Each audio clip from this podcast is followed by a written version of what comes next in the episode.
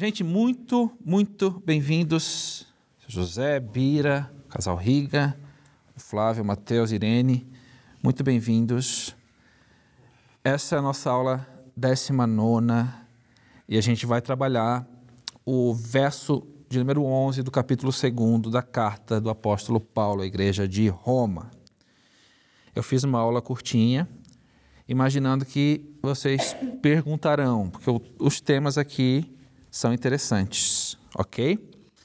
O nosso texto base diz o seguinte: Pois em Deus não há parcialidade. Esse é o nosso, a nossa urdidura, o nosso eixo da aula de hoje. Vamos orar?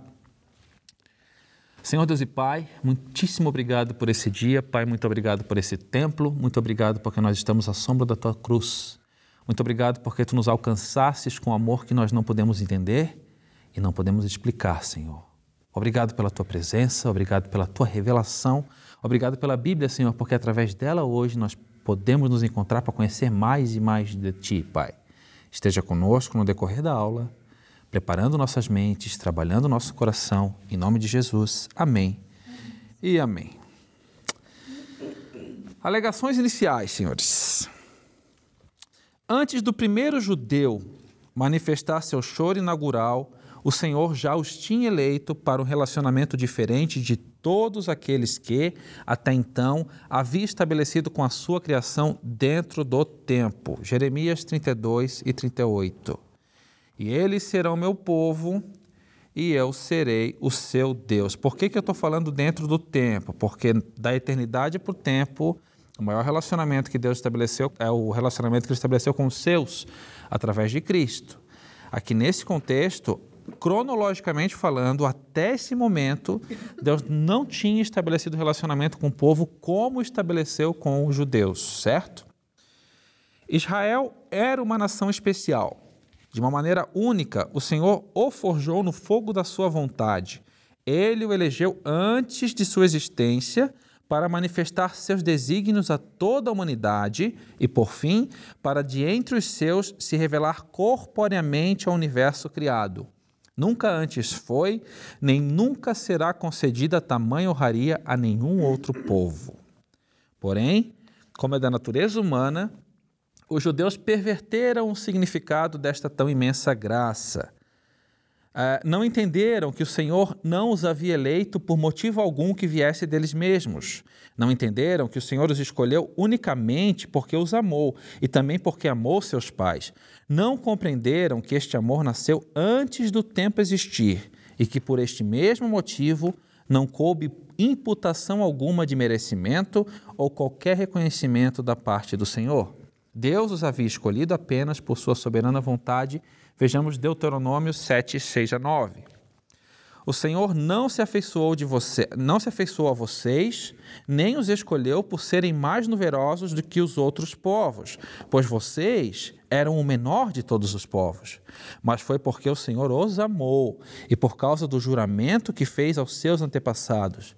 Por isso ele os tirou com mão poderosa e os redimiu da terra da escravidão, do poder de Faraó e do rei do Egito. É interessante notar que aqui ele está falando aos judeus depois de já existir povo, depois de existir cativeiro.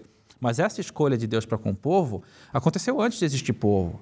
Quando Deus disse para Abraão: sai da tua terra e da tua parentela e vai para a terra que eu te mostrarei. Quer dizer, não tinha povo nenhum. Isso é uma prova efetiva que não existiu nada no povo que fez com que Deus elegesse. Porque se fosse assim hoje, era melhor Deus escolher os Estados Unidos. Não é não? Questão de projeção, de não, Deus escolheu os judeus que era o menor povo da época, na verdade, o povo que nem existia ainda.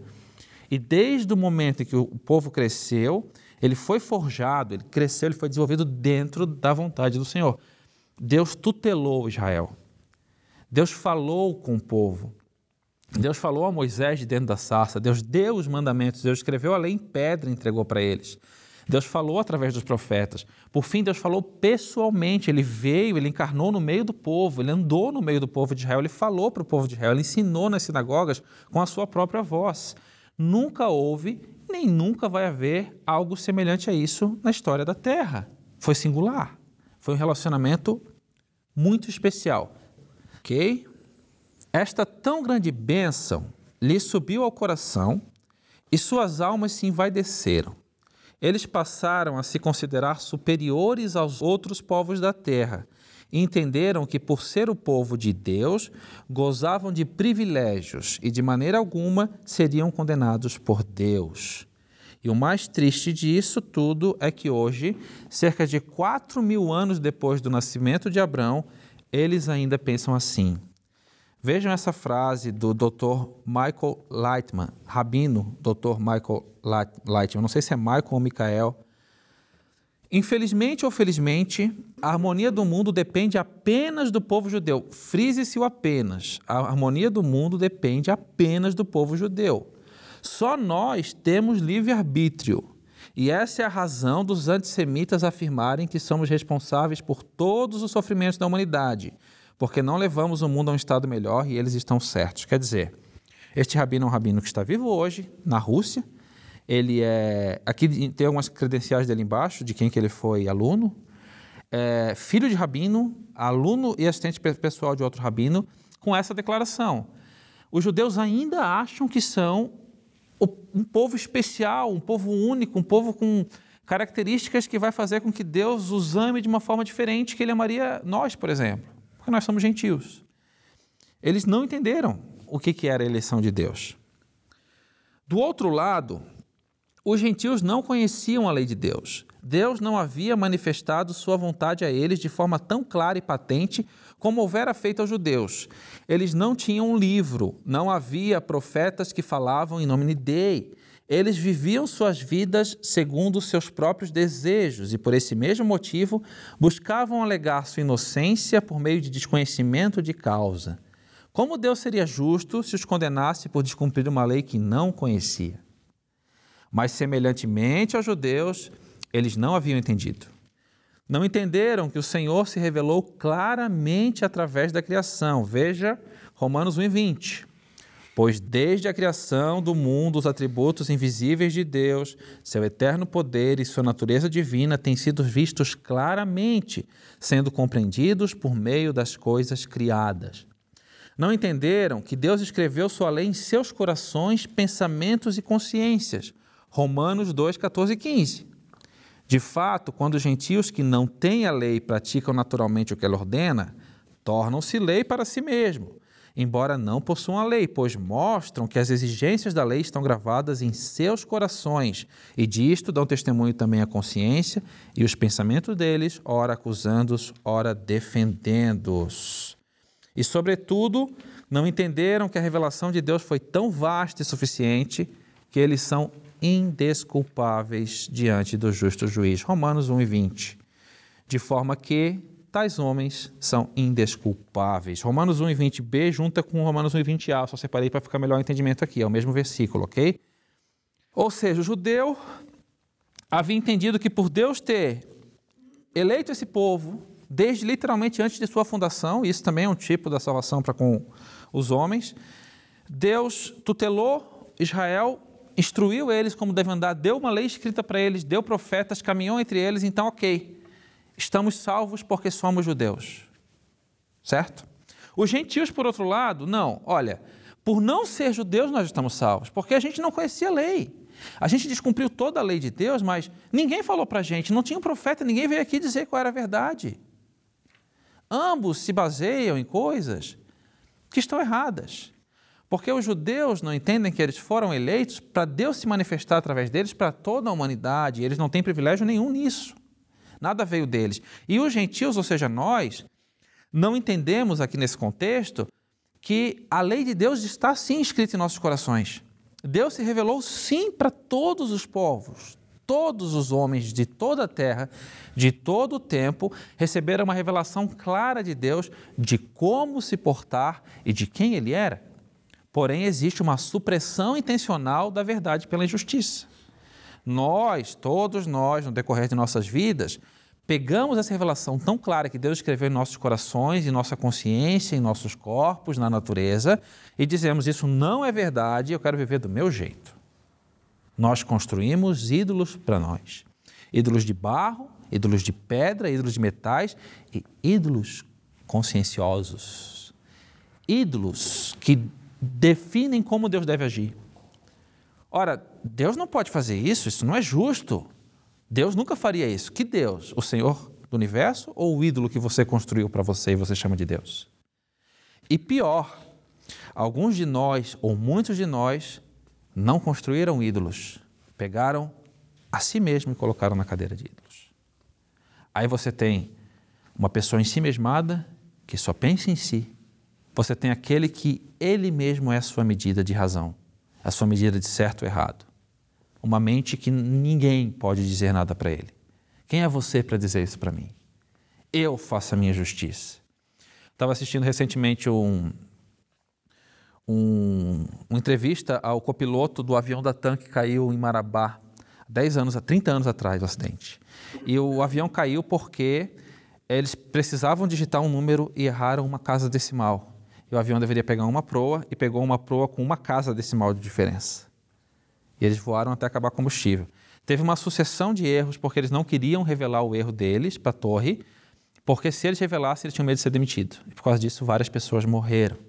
Então, 30 anos depois, eh, eu vi uma entrevista do copiloto, e o que mais me chamou a atenção na entrevista do capitão Zilli foi ele dizer o seguinte: Não, mas eu, eu ia morrer, eu encomendei minha alma ali, sabia que ia morrer, mas eu estava em paz porque eu sou uma pessoa boa. Eu sou uma pessoa boa, respeito meus pais. A definição dele de ser uma pessoa boa é respeitar os pais. E provavelmente ele não respeitou a vida inteira. Existe uma necessidade humana de você se auto-justificar. E é contra isso que Paulo vai trabalhar ferrenhamente em livros como Gálatas e em livros como Romanos. É isso que a gente está trabalhando. Justificação pela fé é o título do nosso curso. Ou seja, nenhum de nós merece de maneira alguma o céu. Mas aqui nesse contexto, judeus queriam a todo custo provar que mereciam o céu porque eles eram judeus. E gentios queriam a todo custo dizer que mereciam o céu porque ninguém disse para eles qual era o jeito de se comportar. Ambos estavam errados. Sabe por quê? Porque Deus não julga com parcialidade. Deus não faz exceção de pessoas. Pode falar, Flávio. No livro que eu estava lendo do C.S. Lewis, Abolição do Homem, uhum. é, excelente livro. Foi criado tipo uma linha. Primeiro a gente desrespeita a lei de Deus uhum. pela lei dos homens, pelo aquilo que está acontecendo ao nosso redor. Perfeito. E depois disso ainda, mais fundo que isso, a gente começa a desrespeitar as leis dos homens baseado em nós mesmos. Perfeito. Quando a gente vira o parâmetro. Uhum. Eu estou lendo Vitor Hugo, estou lendo Corcunda de Notre Dame, é um livro muito interessante. Não é teológico, mas é muito interessante. E Vitor Hugo propõe uma, coisa, uma maneira da civilização se desenvolver. Então, ela sempre começa teocrática e tende para a democracia. E ele trabalha isso de uma forma brilhante na arquitetura. É só você ver os prédios, o que era pintado nos prédios mais antigos e nos prédios mais novos. O que era estampado nas estátuas das catedrais e assim vai. Antigamente, Deus, depois os padres. Antigamente, Deus, depois os reis. Deuses, sacerdotes e depois, mais evoluído ainda, segundo ele, o povo. É, o mais evoluído ainda nessa escala, segundo Luiz, seria o eu. Então você vê, o homem está indo de Deus para si mesmo. Segundo Vitor Hugo, isso é uma evolução. a gente sabe que isso é uma evolução. O homem, desde o Éden, que se destrói nesse caminho de cada vez mais tentar ser igual a Deus. O homem ainda está procurando a proposta que Satanás fez para ele. A serpente fez para ele: olha, se você comer desse fruto, seus olhos se abrirão e você será igual a Deus. Desde aquele momento até agora, ele está procurando ser igual a Deus. Ele busca incessantemente ser igual a Deus. Obviamente que não dá. É uma questão de substância, é uma questão de natureza. E quando a gente fala do povo judeu, a gente entende que ele foi para revelar um povo judeu espiritual hoje, né? É, tudo, tudo que aconteceu nessa época, a gente pode dizer que caducou por exemplo, eram coisas físicas para revelarem coisas espirituais, o cordeiro, né? Sim, perfeito, perfeito. Mas e aí, como que eu consigo separar? Não caducou. O que aconteceu, por ok. Exemplo, dízimo. Ok. Não caducou. A lei inteira é válida, porém não para você. Essa é a diferença. A lei que foi dada aos judeus permanece exatamente como sempre permaneceu para os judeus. Você não é judeu. E aí que está o grande problema dessas igrejas messiânicas, dessas pessoas que querem usar kippah, levar a arca. Não dá. Nós não somos judeus. Nós não estamos sobre a lei de Moisés. Nós estamos sobre a graça de Deus. E o Concílio de Jerusalém resolve se abster da imoralidade sexual, de carne sufocada dos ídolos. Essas são as leis que foi definida para hoje não judeus. Nós somos não judeus. Ok? Então não é que caducou, é que para nós nunca foi estabelecida. Beleza? Assim, judeus e gentios apresentam suas alegações iniciais na tentativa de obter justiça mediante sua condição de nascimento e não mediante a verdade. Porém, o Senhor que é justo não julga com parcialidade, vide Romanos 2 e 2. Sabemos que o juízo de Deus contra os que praticam tais coisas é conforme a verdade. Próximo bloco, senhores, sentença irretocável. Como estudamos na aula passada, e quem não assistiu a aula passada pode ir lá no, no nosso blog ouvir a aula 18, ela é bem importante para o entendimento dessa. Não nos sentaremos na corte de Deus para ouvir nossa sentença. Nós já a ouvimos. A sentença já foi declarada. Somos culpados. Todos somos culpados e o processo já transitou em julgado, quer dizer, não há mais recurso, não tem mais o que fazer. Romanos 3 e 12. Todos se desviaram, tornaram-se juntamente inúteis, não há ninguém que faça o bem, não há nenhum sequer. O texto é duro, efetivo e não dá margem para dupla interpretação. Não há ninguém, ele ainda fecha com nenhum sequer. Pois todos pecaram e estão destituídos da glória de Deus, sendo justificados gratuitamente por sua graça, por meio da redenção que há em Jesus Cristo. Cada um de nós é merecedor do inferno, porém, junto com esta justa e dolorosa sentença veio a nossa salvação. Somos justificados gratuitamente por Sua graça, por meio da redenção que há em Cristo Jesus. Não fomos absolvidos, é muito importante entender isso. Não somos inocentes, não temos direito algum de reivindicar coisa nenhuma ao Altíssimo. No entanto, através da cruz somos declarados inimputáveis. Romanos 8 e 1. Portanto, agora nenhuma condenação há para os que estão em Cristo Jesus, que não andam segundo a carne, mas segundo o Espírito. Entenderam essa parte? Ninguém é inocente, nenhum de vocês, nem eu, nem pastor algum é inocente. Todos somos culpados, condenados, indo do mieirinho, do banco dos réus para a execução. Porém, alguém vem, não revê a sentença, a sentença está irretocável, não tem que mexer, o que o juiz disse é verdade. Alguém vem e diz assim: beleza, a Irene cometeu esse crime, eu vou pagar pela Irene. Por causa disso, ela não precisa sofrer a sentença é substitutivo, ele sofre a sentença no lugar de nós. E aí, essa ideia de quão maravilhoso é entender o que Cristo fez. Esse negócio de que Cristo perdoa pecado é uma coisa tão pequena dentro do que Cristo fez. Perdoar um pecado é dizer assim: não, você me ofendeu, ok, mas fica por isso mesmo, está perdoado. Não foi isso, não. Teve um pagamento, esse pagamento foi muito, muito, muito caro. O que eu fiz de errado, o que cada um de vocês fez de errado, foi tão caro a ponto de fazer com que o próprio Deus, Criador de todas as coisas, Criador do tempo, único legislador, se submetesse ao tempo, se submetesse às leis, sujasse o pé no barro. Isso é a humilhação do Redentor. Isso é extremamente humilhante. Não é a cruz que é a humilhação do Redentor, não confundam. A humilhação do Redentor é nascer.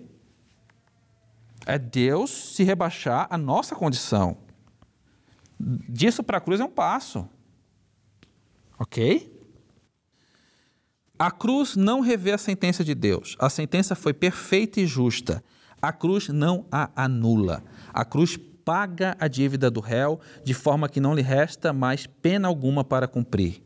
E isto, senhores, de maneira alguma pode ser lido como mérito nosso, mas é única e exclusiva dádiva do amor de Deus para com os seus amados. Veja Efésios 2, 8 e 9.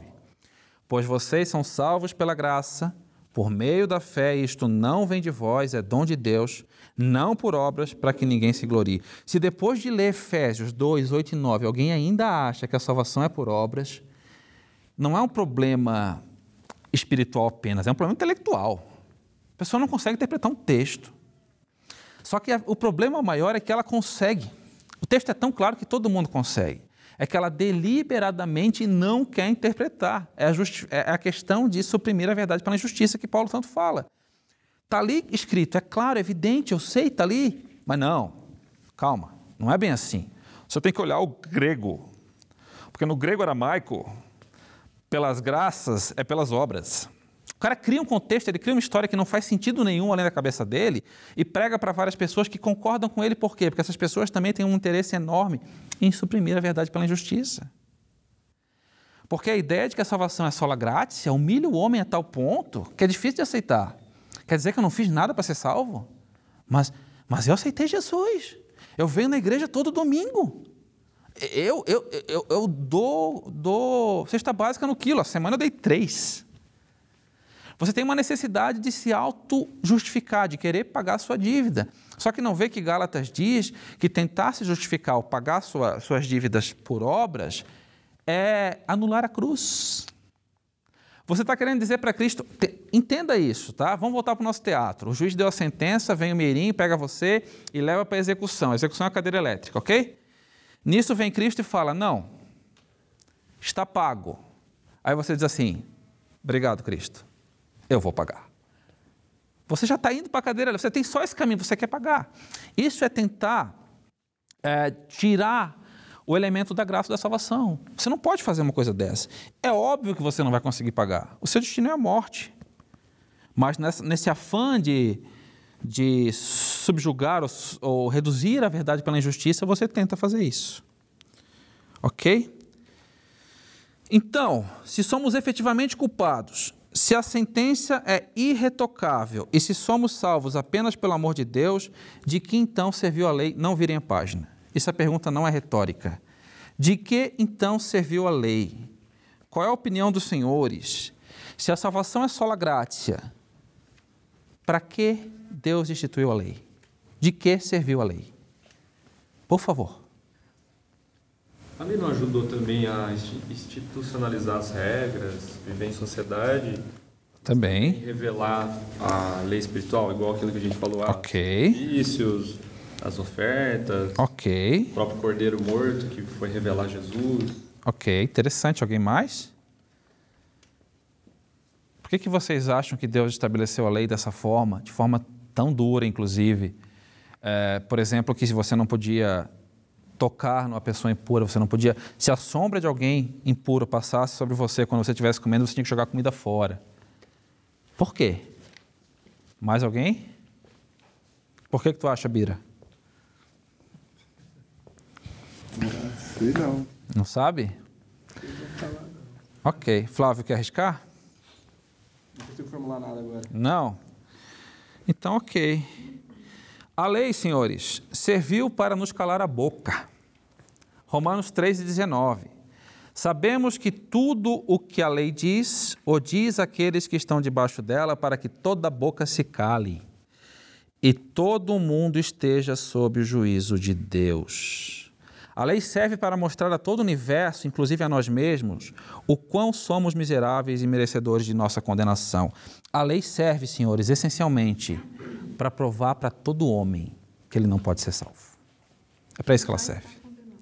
Que ele já está condenado. Porque qualquer um que tentar seguir a lei vai falhar miseravelmente. Veja bem, Moisés diz que você não pode cometer adultério. Jesus diz que se você pensar numa outra mulher que não é a sua, você cometeu adultério. No momento em que Jesus explica isso, os ouvintes olham para ele e dizem assim: Mas então ninguém pode ser salvo. Ele diz: Exatamente. Mas para Deus, nada é impossível. A lei tem um objetivo extremamente claro: evidenciar que ela não pode ser cumprida. Por isso é tão importante entender que mesmo o Antigo Testamento, aí eu vou concordar contigo, ele aponta para Cristo. Toda a lei, tudo apontou para o momento de Cristo. Não tinha como cumprir, não tinha como ser salvo, não tinha como.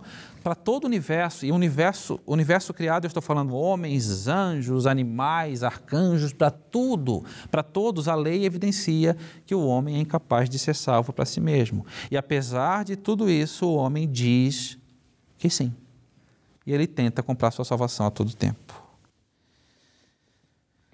Justiça nos tribunais. Há um vetor mimético no cristianismo. Uh, mimético, não, não, não nos esqueçamos, é de imitação. Tá? Há um vetor mimético no cristianismo. cristianismo é um movimento para nos tornar semelhantes a Cristo. Assim, nesta direção, imitamos nosso mestre, que imita seu mestre até chegar à imitação de Cristo. Veja que Comunismo é, ou pelo menos se propõe a ser, o movimento para o comum. Capitalismo é, ou se propõe a ser, o movimento para o capital. Cristianismo é o movimento para o Cristo. A ideia é a gente caminhando na fé, nos tornar semelhante a Cristo. E por isso que o cristianismo é uma religião utópica. Você nunca chega lá, você caminha para isso sem nunca chegar. Você tem que saber que nunca vai chegar lá. Mesmo no céu, você chega a ser semelhante a Cristo, filho de Davi, mas nunca a Cristo, filho do Altíssimo. Não esqueçam das duas naturezas de Cristo, ok? Mas o cristianismo é exatamente isso, é uma mímese. Olha o que Paulo fala em 1 Coríntios 11, 1. Tornem-se meus imitadores como eu sou de Cristo. Essa é a ideia. A gente imita Paulo porque Paulo imitou Cristo. E aqui está a importância de escolher muito bem nossos professores. E por professor eu não me refiro a professor clássico, o professor é o pastor da igreja, os cantores que cantam as músicas que a gente ouve, todo mundo que nos ensina é professor nesse sentido. E cabe a cada um escolher aquilo que vai aprender. Qual é a regra? Inclusive, várias vezes foi levantado nessa classe, como é que eu sei se um pregador, se um pregador é bom ou não é? A resposta é simples se na fala dele ele imita Paulo, ou João, ou Mateus. E se Paulo, ou João, ou Mateus imitaram a Cristo. Então, toda vez que alguém for falar alguma coisa para vocês, vocês vão checar na Bíblia se ele está refletindo o que Paulo disse. É a ideia do adóquinos e do docnos. Uma moeda valiosa, quando ela reverbera o mesmo som. Um pregador é valioso quando ele reverbera o mesmo som das Escrituras. Pronto. Simples assim. E isso para a gente que, que gera conteúdo é uma coisa terrível. Eu até estava conversando com o pastor Edson sobre isso, que você formula uma teoria a partir da sua leitura bíblica e você não pode pegar essa teoria e trazer para púlpito. Você não pode trazer para cá. Porque se essa teoria não, não reverberar a escritura. Eu preciso levar para quem? Para um pastor mais experiente que eu, para discutir com ele. E eu devo duvidar dele e discutir com outro. Uma vez que existe uma constância, outras mentes maiores que a minha julgaram a minha teoria, ok, está bíblico, agora está na hora de apresentar para a igreja. Então, é, é, esse trabalho de escolher os seus mestres é um trabalho que cada um tem que fazer. Ok? Este juiz imparcial insta nossos juízes a imitá-lo, a proceder da mesma forma em seus tribunais. Veja da questão da mímica que a gente falou. Então, o cristianismo é mimético, você imita, e Jesus ensina os juízes da terra a imitá-lo. Veja, Deuteronômios 1,17. Não sejam parciais no julgamento. Atendam tanto o pequeno como o grande. Não se deixem intimidar por ninguém, pois o veredito pertence a Deus.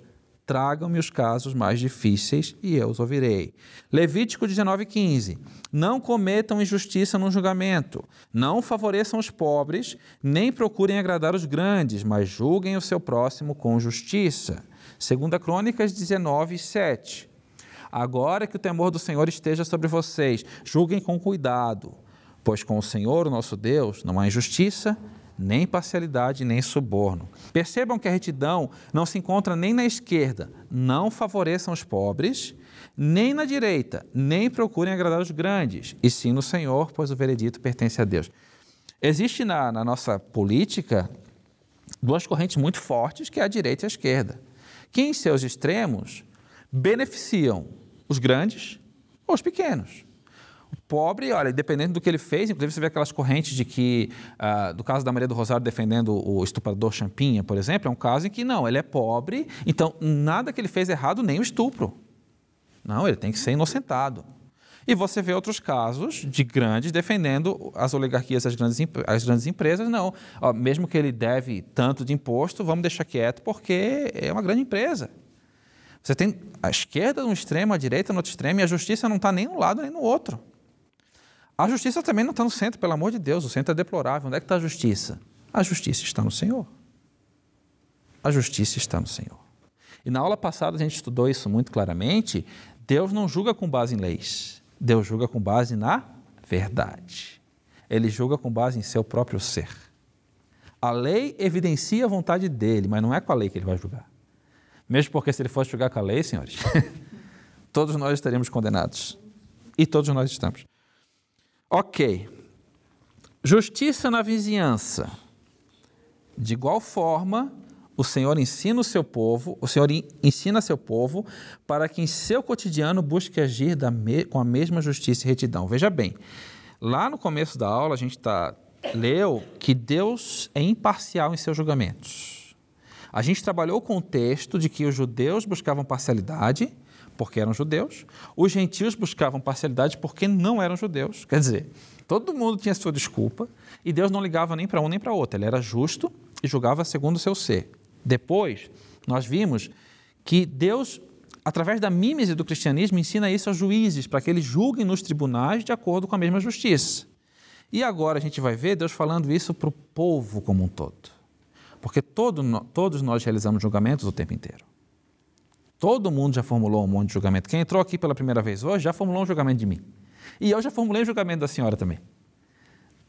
É assim que é. O ser humano o tempo inteiro julga todo mundo de toda forma. Certo?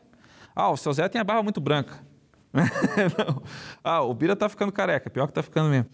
É, Bira? Você formula julgamento sobre as pessoas o tempo inteiro. É impossível você não julgar. Se você não julga, você não consegue escolher. Você vai no mercado, você vê 15 marcas de sabonete. Qual você vai comprar? Você vai julgar todas e vai escolher a que você considera melhor. Não é errado julgar. Errado é julgar parcialmente. Julgar com base em aparência e não segundo a reta justiça. Ok? Uh, vejamos Tiago 2 e 1. Meus irmãos, como crentes em nosso glorioso Senhor Jesus Cristo, não façam diferença entre as pessoas tratando-as com favoritismo. Veja que isso aqui é para os seus irmãos, é para o povo na igreja.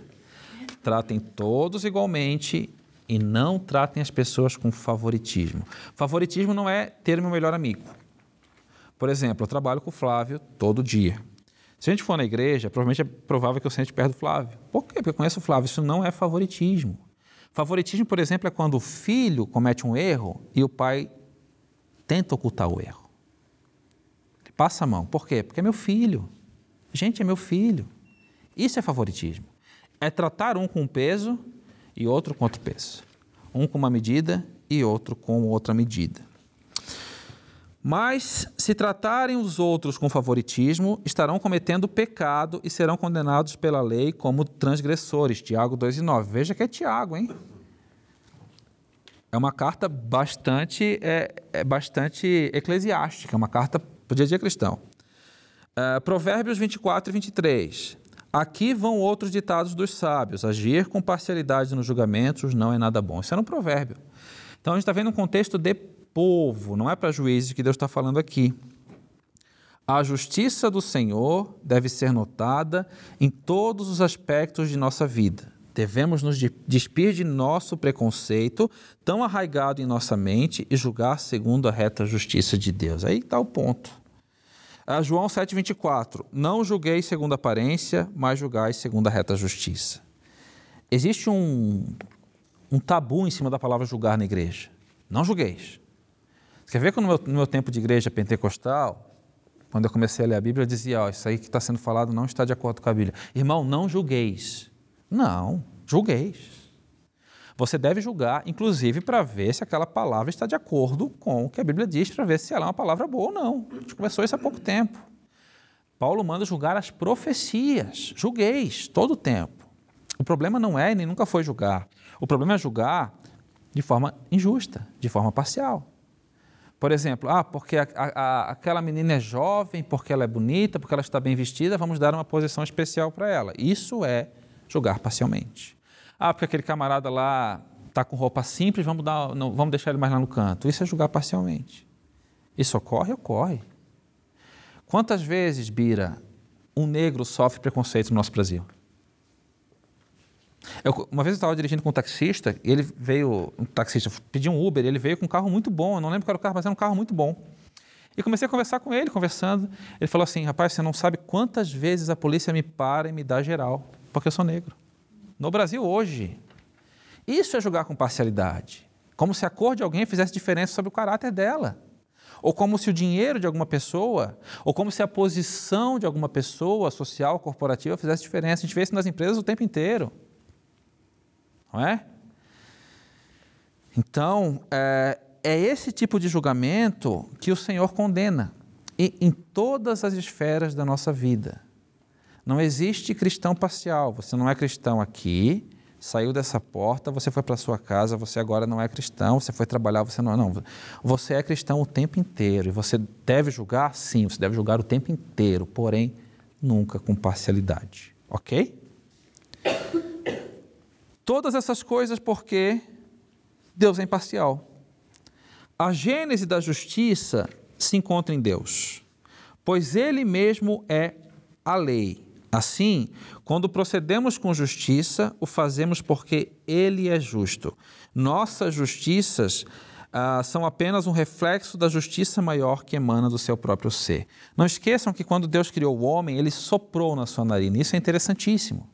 Porque para fazer o homem, o corpo do homem, ele encontrou elementos na natureza. Ele pegou o barro e fez o corpo do homem a partir do que já existia na natureza. Mas para compor a alma do homem não existiu elemento nenhum na natureza. Então ele fez o que? Ele soprou. Ele colocou no homem algo de si. E nesse momento ele infunde no homem muitas das suas características.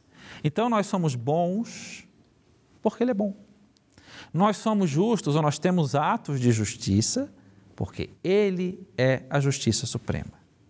Lembrem-se essa ideia de justiça suprema, a gente trabalhou isso muito no curso passado, que Deus é o único ser no universo que é autônomo. O que é autônomo? Autônomo é quem trabalha por conta. O Bira é autônomo. O Bira é autônomo uma ova. Sabe por que você não é autônomo? Porque se você quiser voar agora, você não pode. Porque você está preso na lei da gravidade. Se você quiser roubar um banco agora para fazer um churrascão bom convidar gente, você não pode, você vai ser preso, porque você está preso às leis sociais. Autônomo vem do grego auto em si de si mesmo e nomos lei. Autônomo é quem faz sua própria lei. E nisso só existe um ser no universo que é o próprio Deus.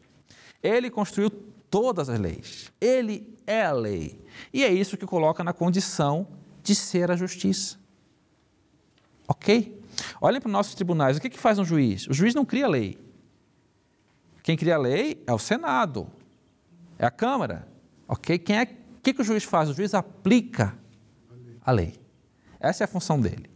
E quando ele, e quando ele sai fora, você sobe para a próxima instância para dizer: olha, ele saiu fora. Porque os homens são falhos, eles julgam aplicando a lei. Porém, Deus faz a lei. Então não faz sentido algum ele julgar aplicando a lei, porque a lei é um mecanismo para garantir que o juiz julgue corretamente. No caso de Deus, não faz sentido ele julgar segundo a lei, porque ele é a lei. Ele julga segundo a verdade. Qual é a verdade? O seu próprio ser. Por que, que é necessário júri?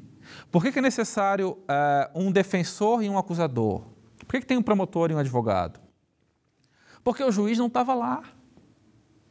Quando eu falo a Irene roubou um bolinho, ok? Para o juiz, o juiz não sabe se a Irene roubou o bolinho. Então eu vou ter que fundamentar o que eu estou dizendo. Ó, ela roubou o bolinho porque no dia tal a câmera de segurança pegou ela chegando perto da padaria, porque ela estava com fome, por isso. Vou construir toda uma história para convencer o júri se for um tribunal de júri, para convencer o juiz se for um tribunal sem júri. Ok? Aí o promotor, o, o, o, outro lado, vai dizer: não, a Irene não roubou o bolinho, não. Sabe por quê? Porque ela é dona de uma padaria. Por que ela ia roubar um bolinho se ela podia pegar o bolinho ali? O objetivo é convencer o juiz. Isso é um julgamento aqui na Terra. Por que isso acontece? Porque o juiz é limitado. Porque o juiz que vai julgar não estava lá. Não viu. Mas é possível dizer que Deus não viu? É aquela questão. Até o que você não vê a seu respeito, ele vê. É aquela ideia que quando eu peco, e eu peco, eu fico com vergonha de orar. Eu já comentei isso com vocês. Não sei se vocês têm o mesmo sentimento, mas eu tenho. Medo Dá vergonha de chegar para Deus e dizer: Deus, eu fiz isso. Mas, meu Deus, Ele já sabe. Ele viu. A gente não pode surpreender Deus nem positivamente, nem negativamente. Dizer, Deus, eu te adoro. Ele vai olhar para você. Ele nem sabe o que vai falar. Exatamente. É uma sensação de nudez de alma estar diante de Deus? Ninguém viu o que eu fiz, ninguém é, viu o que eu pensei, mas diante dele não tem como a gente.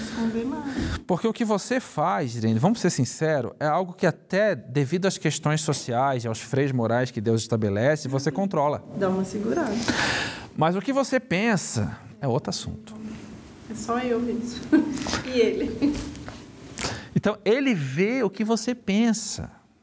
E o mais interessante disso é que ele vê o que você vai pensar.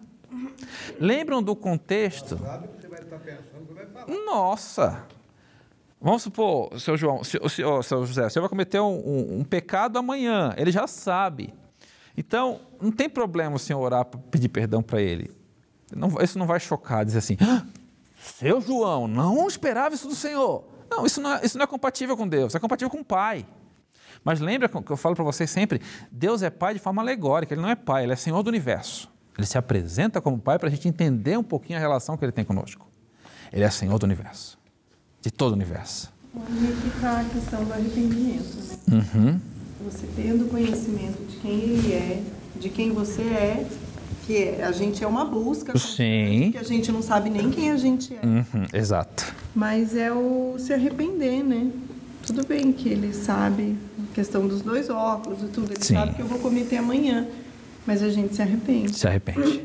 E se arrepende porque o Espírito Santo está em nós. Já Tem gente que já pede, já, já pede perdão antecipado porque ele vai fazer o erro, cometer o erro. Então, aí não, aí não adianta, né?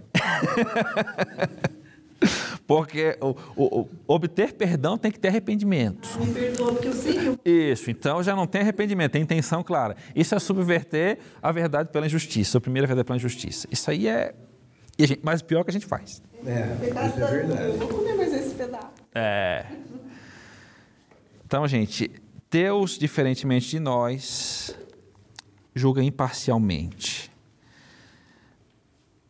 Uma vez que vocês chamam Pai aquele que julga imparcialmente as obras de cada um, portem-se com temor durante a jornada terrena de vocês. E aqui está aquele conselho bom, né? Pedro dá esse conselho porque a gente fala muito em óculos aqui, você só tem o seu óculos, você não tem o óculos de Deus. Então, pelo seu óculos, você é responsável por cada coisa que você faz. Então, portem-se com inteligência diante disso. Saiba que Deus julga imparcialmente. Quando eu era mais novo, já falei isso para vocês, bem mais novo, que eu pecava, eu dizia assim para mim, ó: "Ah, não vai ter problema, porque quando eu chegar no céu, eu vou me jogar no pé do Senhor, eu vou chorar, e ele vai ter misericórdia de mim porque ele é bom". Esse era o pensamento de uma criança, é real, não é uma alegoria. Eu pensava isso mesmo. Eu pensava que eu podia fazer o que eu quisesse, sabendo que era errado, porque a criança sabe. Né? Eu, tive, eu tive um. Não sei se eu contei para vocês já, mas eu tive uma escola. A, a minha primeira empresa foi uma escola. E a minha sala ficava de lado para o berçário. Eu via o berçário, geralmente deixava a porta aberta até para. Já para conseguir acompanhar aquilo, se acontecesse alguma coisa, estava à disposição a maior quantidade de pessoas olhando as crianças menores. E é impressionante perceber como a criança pequena já é maldosa, intencionalmente. Eu vi isso num. Eu tenho um, um amigo, Silvio, o Flávio conhece, ele tem duas cachorrinhas. E a primeira cachorrinha dele passou por uma cirurgia uma vez e ele tinha que viajar. Eu fui para casa dele cuidar dela. Cuidei da cachorrinha, ah, ficou minha amiguinha, tudo certinho. Passou-se o tempo e ele comprou outra cachorrinha. E eu fui na casa dele, aí a- a- aquela lá veio para mim, eu dei um carinhozinho nela, ela foi embora. Não ligou, só veio dar um oi e foi embora. E essa nova veio para perto de mim e eu dei carinho, ela ficou. Nossa, aquela que estava lá veio correndo, desesperada, só para tirar a nova dali. Quando ela tirou, sabe o que ela fez? Foi brincar. Ela não queria o carinho, ela queria tirar outra. E você percebe isso na criança. Na criança, na mais tenra idade, você per- percebe ela mordendo o coleguinha simplesmente para ganhar a atenção da professora. Eu percebi isso por muito tempo. Eu fiquei três anos olhando para um berçário dia após dia. Isso acontece. Vocês que são pais, vocês sabem. Ela é linda, é, mas a semente do pecado já está no coração dela. É aquela questão que uma vez eu falei, né? As duas sementes. Exatamente. E aí que tal? É papel de vocês ajudá-la a não suprimir a verdade pela injustiça, a estabelecer os freios morais para ela estar em Cristo e não estar no mundo. E aquela ideia, né? Ensina a criança no caminho e não ao caminho. Ela vai mimeticamente repetir vocês. Mimeticamente. Ok? Ah, Pois o Senhor, o seu Deus, é o Deus dos deuses e o soberano dos soberanos, o grande Deus, poderoso e temível, que não age com parcialidade nem aceita suborno. Não devemos julgar com parcialidade e nem nos valer de duplo peso ou dupla medida em nossos julgamentos. Devemos refletir a sua justiça assim como refletimos a vida. Atenção nessa frase. Devemos refletir a sua justiça assim como refletimos a vida. A vida também não vem de nós. A vida também foi infundida no seu sopro. A vida também é um dos seus atributos. E ela nós refletimos muito bem. Qualquer pessoa que vive reflete a vida de Deus. A vida não vem dela, reflete. Mas a justiça é algo que nós nem sempre refletimos. Devemos refletir sua justiça, devemos refletir sua bondade como refletimos a vida. e acima de tudo, saber que de maneira alguma teremos privilégios ou escusas por esse ou aquele motivo. Não há como enganar a mente de Deus. Ele não julga com base em leis, ele julga com base em seu próprio ser. E aqui nós terminamos o texto da aula. Não é possível enganar a mente de Deus, embora nós tentemos, embora nós desejemos. E vocês sabem quando que nós achamos que estamos enganando a mente de Deus? Por exemplo, quando nós construímos uma imagem para a igreja e essa imagem não é a mesma que reflete o que nós somos. Isso é muito comum. É muito comum. Em pastores de televisão, por exemplo, construir uma imagem para o povo e sair dali e ter uma vida totalmente oposta. Eles construíram uma imagem, venderam essa imagem, levaram a igreja a êxtase com essa imagem, mas saíram dali e eram quem eram. A imagem não se mantinha. Isso é tentar enganar a mente de Deus. Isso tem um preço. O preço disso, o preço de subverter ou subjugar a verdade pela injustiça é a morte eterna. Não é que Deus vai puni-los porque eles fizeram isso. Não, a sentença deles já está dada, não interessa o que eles façam. É que a cruz não pagou por eles. Porque se a cruz tivesse pago, eles ainda poderiam fazer isso mas a dor do arrependimento não deixariam viver até que eles se consertassem, até que eles se revelassem o que estavam fazendo. O cristão peca. Você não, você vai sair daqui fatalmente você vai pecar. Você vai pecar. A questão é isso não vai impedir sua salvação, sabe por quê? Porque isso não compra, a santidade não compra sua salvação. A questão é, quando você sente o peso do pecado, é que o Espírito Santo está operando em você dê graças a Deus, se arrependa e se levante com a cabeça erguida, porque todo pecado foi pago na cruz. Ok? Senhores, desejo a todos uma excelente semana. A gente vai terminar um pouquinho antes hoje. Daqui a pouco tem batismo, a banda quer ensaiar. E a banda tem que ensaiar para ficar bem bom, tá bom? É, vamos orar então? Alguém tem mais alguma dúvida? Não? Vamos orar então. Senhor, Deus e Pai, muito obrigado por esse dia, muito obrigado pela oportunidade que Tu nos dá de falar sobre a Tua pessoa, sobre o Teu caráter, Senhor. Muito obrigado porque Tu nos ensina a aprender mais e mais de Ti através da Tua palavra e somente, Pai, através da Tua palavra. Que dessa turma, Senhor, saiam arautos da Tua verdade, que cada um que aqui está possa propagar o Evangelho não como ele entendeu, como ele é, Pai. Ajuda-nos a tirar do Evangelho todas as nossas impressões e aplicar apenas a tua verdade, Senhor, porque o evangelho sem a tua verdade é inócuo e não tem poder de salvar. Que possamos ser luz nesse mundo escuro. Esteja conosco nessa semana, guiando nossos passos, porque nossos pés são vacilantes e falhos, Pai. Obrigado por tudo, em nome de Jesus, amém.